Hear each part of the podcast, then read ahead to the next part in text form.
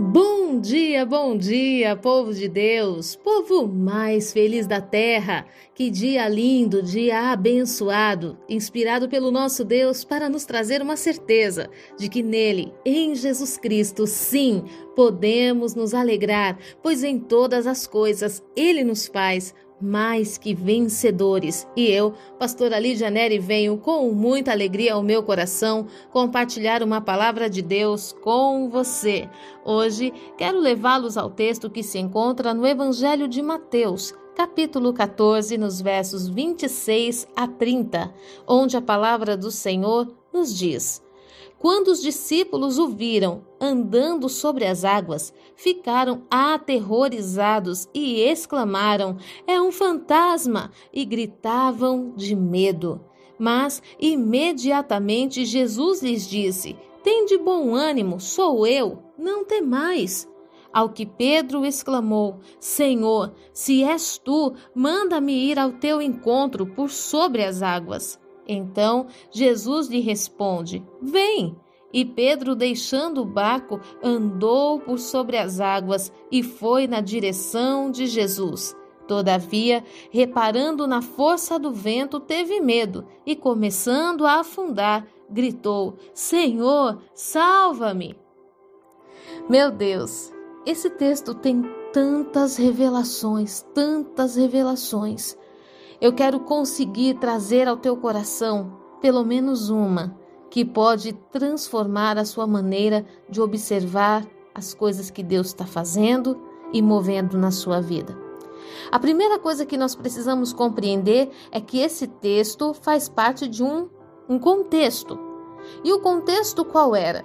Jesus estava ministrando às multidões e sabendo que precisava passar para o outro lado, existia um jovem naquele lugar que precisava ser alcançado pelo, pela palavra de salvação, pela palavra de vida, Jesus ordena aos seus discípulos: preparem o barco e vão adiante, vão indo à frente, porque assim que eu despedir as multidões, irei ao vosso encontro. Mas a palavra do Senhor fala que quando Jesus despede a multidão, ao invés de ir ao encontro dos discípulos, ele vai ao monte orar.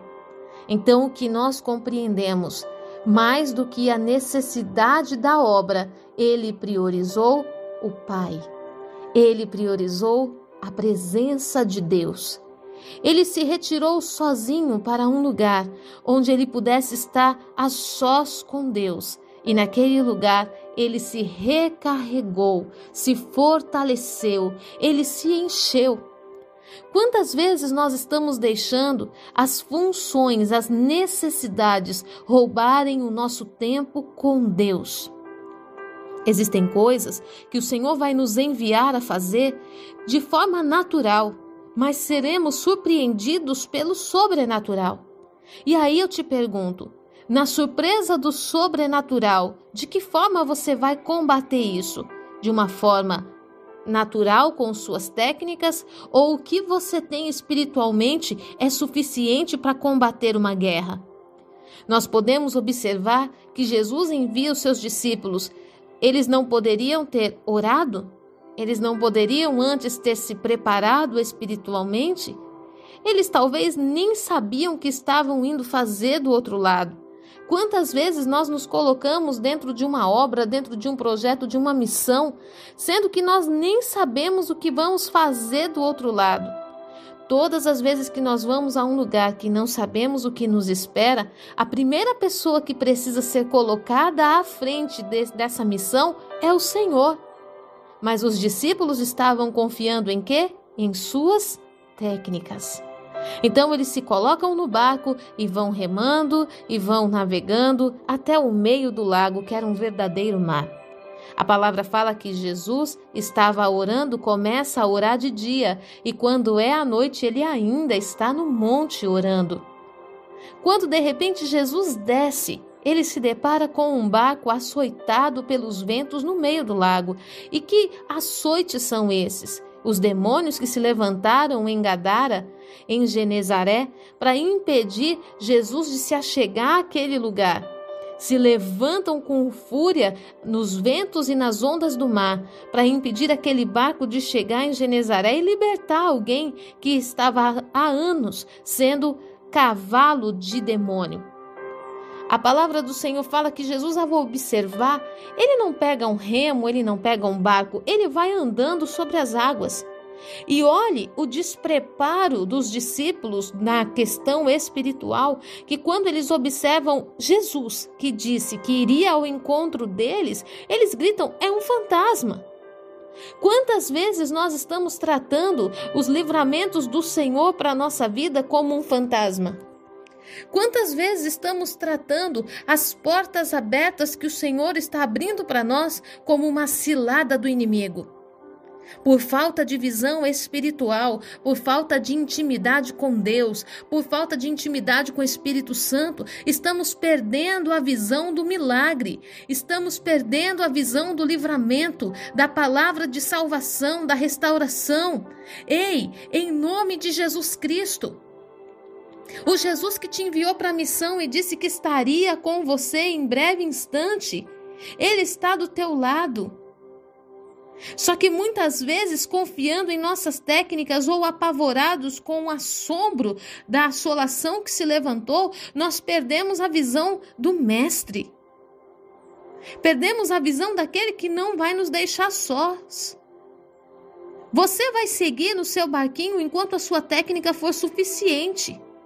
Mas quando for o sobrenatural e Deus perceber que você não tem estrutura ainda para lidar com tudo isso, Ele não vai te deixar só.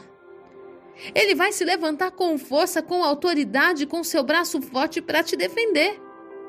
E a palavra do Senhor fala que Jesus vai em direção ao barco. Os discípulos, apavorados, sem experiências espirituais, sem discernimento do que está acontecendo, gritam: é um fantasma, e apavorados são tomados de medo. E Jesus imediatamente responde: Tem de bom ânimo, sou eu, não temais. Às vezes, as lutas se levantam e nós não conseguimos discernir entre o céu e o inferno. E nós não conseguimos perceber onde está Deus e onde está o inimigo. Pelo fato de estarmos confundidos pelos ventos, pelas ondas e percebemos que o que temos nas mãos não é o suficiente, ficamos com medo de tudo ao nosso redor.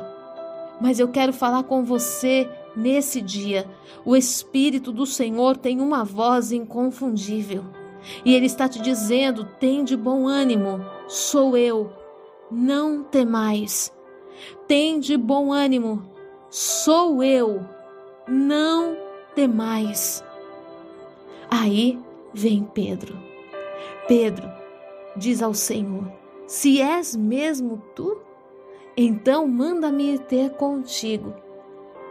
Eu só vou acreditar que é o Senhor se eu puder ir até o Senhor da mesma forma que o Senhor está vindo até nós.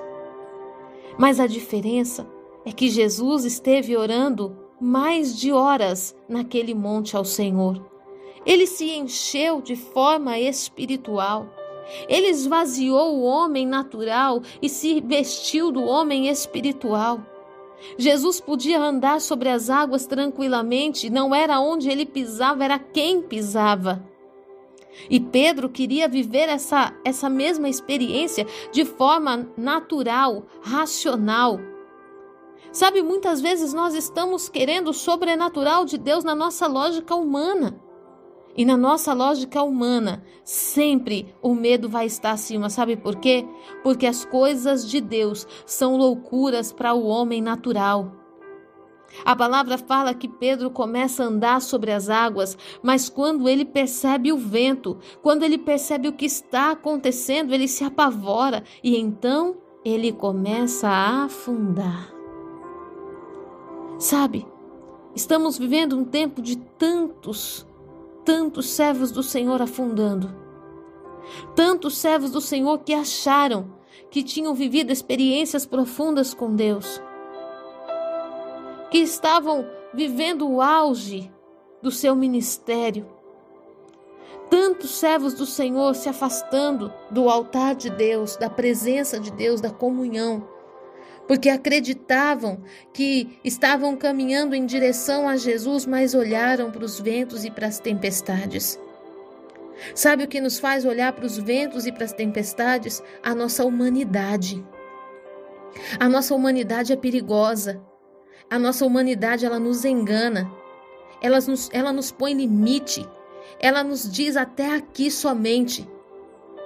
Mas quando eu coloco a minha humanidade no altar do Senhor, e eu sou tomado do Espírito Santo, então eu recebo asas para voar na imensidão. Os meus pés podem caminhar sobre as águas, eles não afundam, porque no meu Deus eu desbarato exércitos, eu salto muralhas, como diz Davi em seus salmos. No meu Deus eu posso fazer o inimaginável, o impossível acontecer, porque eu não ando mais em mim mesmo, mas no Senhor. E Jesus andando sobre as águas, ele representava alguém cheio do Espírito. Sabe quando você vai passar por essa tribulação sem perceber a totalidade da sua gravidade? Quando você estiver cheio do Espírito. Eu sempre comento com o bispo algumas coisas que são muito interessantes. Às vezes, eu olho para trás e paro para pensar: meu Deus, nós passamos por essa dificuldade, nós enfrentamos esse problema e nós passamos naquele momento rindo. Sabe quando você não tem dimensão natural do nível do problema? Porque você está acima disso. Oração, jejum, funções na igreja, comunhão com os irmãos, entrega na palavra, ofertas no altar. Meu Deus, não tinha nada que tinha na igreja que nós não estivéssemos envolvidos. Não era só trabalhando, era orando, clamando e jejuando por almas, por vidas, por pessoas. E quando isso estava firme no nosso coração, não existia luta que nos abalava. Preste atenção o que Jesus estava indo fazer com esses discípulos do outro lado. Eles estavam indo resgatar cidades, povos que queriam ver a glória de Deus, que precisavam ver a luz do Filho de Deus. Quando nos dedicamos ao aquilo que interessa para o reino, o Senhor prepara todas as demais coisas. Começamos a andar no sobrenatural e ainda que venham tempestades, ainda que destrua o meu barco, eu posso andar sobre as águas. Eu posso chegar do outro lado andando sobre as águas. Hoje o Espírito de Deus está falando contigo. Hoje o Senhor está falando com você. Ei, suba ao monte. Ah, mas Deus, eu dei a minha palavra. Eu disse que assim que terminasse eu ia de encontro, mas não adianta você ir de encontro vazio. Em nome de Jesus, se encha. Se encha para que esse encher do teu espírito possa transbordar milagres. Se encha para que a glória do Senhor te revestindo possa te fazer resplandecer em trevas. Ore calabaçúrias, se encha para que no meio das impossibilidades você não dependa de condições naturais para chegar do outro lado. Ei, o Senhor quer te fazer andar sobre as águas, mas você precisa se encher. É tão incrível essa questão do enchei-vos. Que a nossa oração sempre é: Senhor, me enche com teu espírito, enche-me de ti, Senhor, me faz transbordar. Mas a palavra dá ordens: enchei-vos, portanto, do Espírito de Deus. Ei, nós fazemos isso quando ajoelhamos para orar ao Senhor e o nosso propósito não é o outro, o propósito sou eu e Deus. Nós nos enchemos quando jejuamos. E o propósito não é o outro, o propósito é, é a minha comunhão com Deus.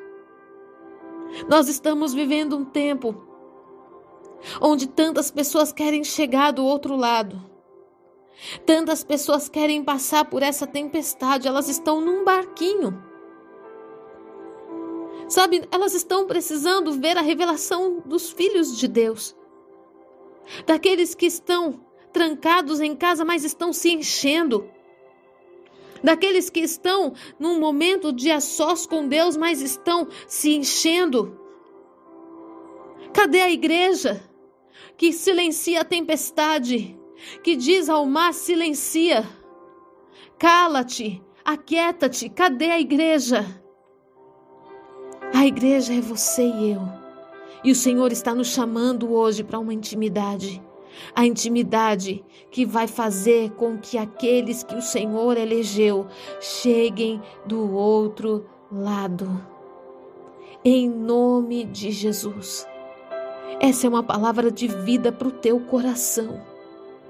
Que o Espírito do Senhor hoje venha sobre ti e te faça entender que mais importante que a função é a intimidade. Uma intimidade com propósito, uma intimidade que transborda milagres. Eu quero, em nome de Jesus Cristo, abençoar a tua vida, a tua casa e a tua família e declarar essa palavra sobre ti. Você vai descer do monte para fazer milagres, em nome de Jesus. Fique na paz.